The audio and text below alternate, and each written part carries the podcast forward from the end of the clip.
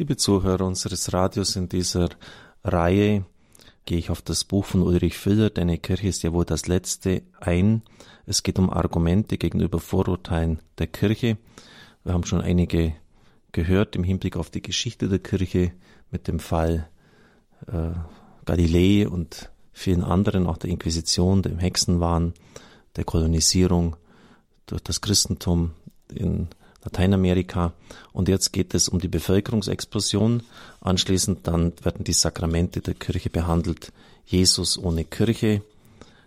Taufe, mein Kind soll selbst entscheiden. Die Sonntagsmesse, immer das Gleiche. Warum soll ich in die Sonntagsmesse gehen? Gemeinsames Abendmahl, ein ganz heißer Punkt natürlich. Die Beichte, was gehen dem Pfarrer meine Sünden an? Warum ist die Ehe unauflöslich? Thema, das uns jetzt gerade beschäftigt. Und dann wird das übernächste Kapitel Maria sein. Aber heute wollen wir diese Thematik der Sexualethik abschließen mit dem Beitrag von Ulrich Filler zur Bevölkerungsexplosion. Durch die katholische Morallehre wird der Kampf gegen die Bevölkerungsexplosion sabotiert, so ein Argument. Treffen sich zwei Planeten im Weltall, sagt der eine, du siehst aber schlecht aus, fällt dir was? sagt der andere, ach, mir geht's gar nicht gut, ich hab Homo sapiens. Tröstet ihn der andere, mach dir keine Sorgen, das geht schnell vorbei. Mit diesem Anführungszeichen Witz beginnt Ulrich Filler seine Ausführungen. Immer häufiger hört man solche Witze, die einen durchaus ernsten Hintergrund haben. In der Diskussion um Klimawandel, Emissionen, Lebensmittelknappheit, Umweltschutz, Rohstoffmangel und Treibhauseffekt betrachtet eine gewisse Strömung der Umweltbewegung die Menschen der Entwicklungsländer als die eigentliche Plage des Planeten, die es auszumerzen gilt. Fred Pierce, der bekannte britische Umweltjournalist, sieht den, Zitat, grünen Faschismus, Zitat Ende, bereits auf dem Vormarsch und auch die Vereinten Nationen und die Weltgesundheitsorganisation WHO propagieren die These von der Überbevölkerung der Erde seit Jahren. Diesen Zynismus hat Konrad Lorenz, also der bekannte Verhaltensforscher und Nobelpreisträger, in einem seiner letzten Interviews auf die Spitze getrieben, als er sagte, Zitat, gegen Überbevölkerung hat die Menschheit nichts Vernünftiges unternommen. Man könnte daher eine gewisse Sympathie für AIDS bekommen. Zitat Ende. Ich möchte das jetzt nicht beurteilen, aber Sie kennen mich ja lange genug und was ich darüber zu sagen hätte, können Sie ja vorstellen. Die menschenfeindliche These von der Gefahr der Bevölkerungsexplosion geht von der falschen Annahme aus, die Tragfähigkeit der Erde sei erschöpft. Die Ursache für Armut, Umweltkatastrophen, Hunger und Arbeitslosigkeit liegen aber in politischen und weltwirtschaftlichen Fehlentwicklungen. Man darf Ursache und Wirkung nicht verwechseln. Nicht eine hohe Geburtenrate führt zur Armut, sondern Armut führt zu einer hohen Geburtenrate. Sehr bekannt.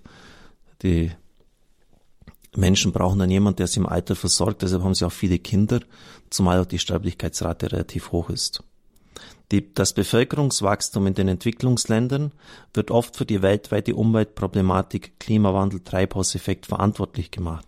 Tatsache ist aber, dass die Umweltprobleme vor allem durch die Industrieländer, die kaum im Bevölkerungswachstum zu verzeichnen haben, verursacht werden.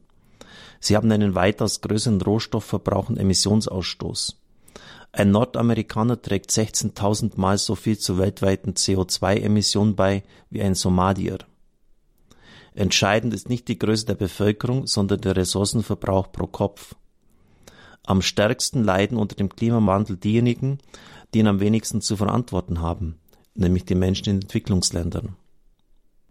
Abgesehen von der grundsätzlichen Unhaltbarkeit der Überbevölkerungsthese ist aber auch die Annahme falsch durch die katholische Morallehre, die den Gebrauch künstlicher Verhütungsmittel ablehnt, würde die Bevölkerung zu schnell wachsen.